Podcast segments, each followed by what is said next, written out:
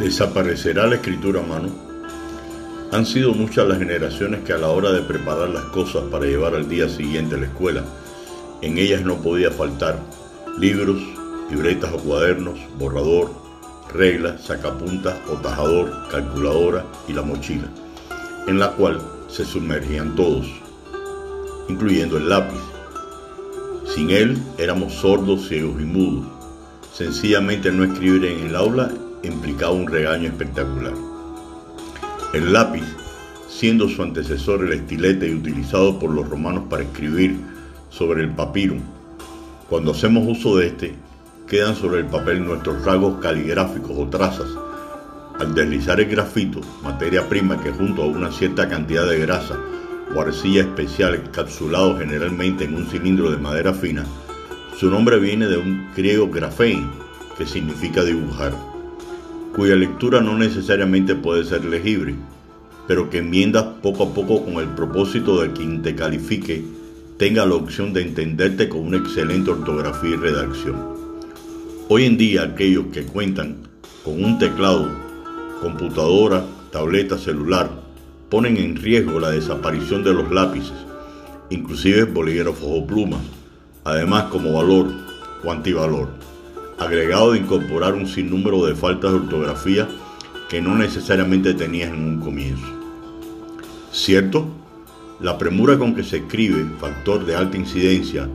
puede conducir a no colocar o colocar de más o donde no van acentos, comas, signos de puntuación o gramaticales, números arábicos, entre otros, que suelen ser corregidos automáticamente por programas ya elaborados a tal efecto.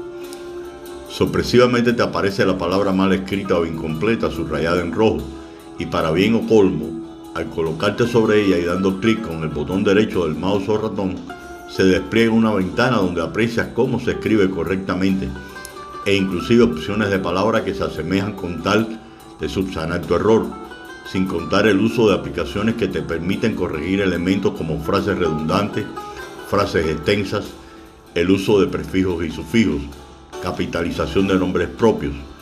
términos erróneos, puntuación y todos los signos entre otros.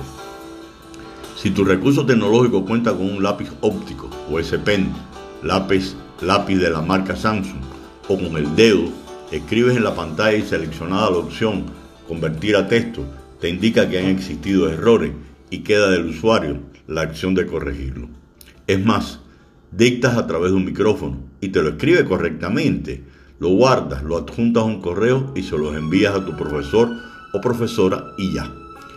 Y en el caso de la redacción, que requiere de coherencia y cohesión textual,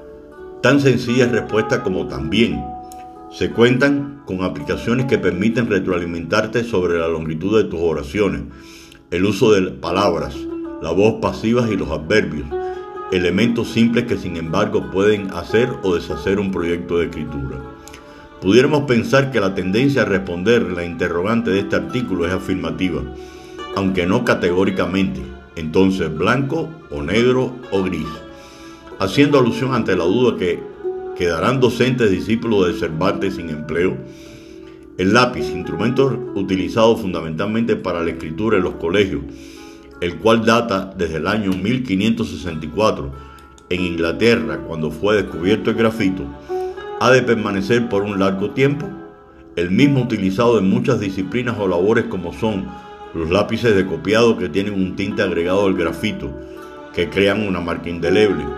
lápices de carpintería, cuya mina es fuerte, lápices borrables, los que usan los dibujantes y pintores para hacer los bosquejos de sus obras, los portaminas, para trabajos mecánicos de ingeniería, así como técnica del dibujo y pintura. Una vez más, estará por un buen rato incidiendo en el uso del mismo no, las brechas sociales que delimitan el acceso a la tecnología a pesar de que hoy en día se talen 15.3 mil millones de árboles para elaborarlos y se fabriquen 18 mil millones de lápices por año, es decir, 50 mil millones por día o 500 por segundo. Muchas gracias y buen fin de semana.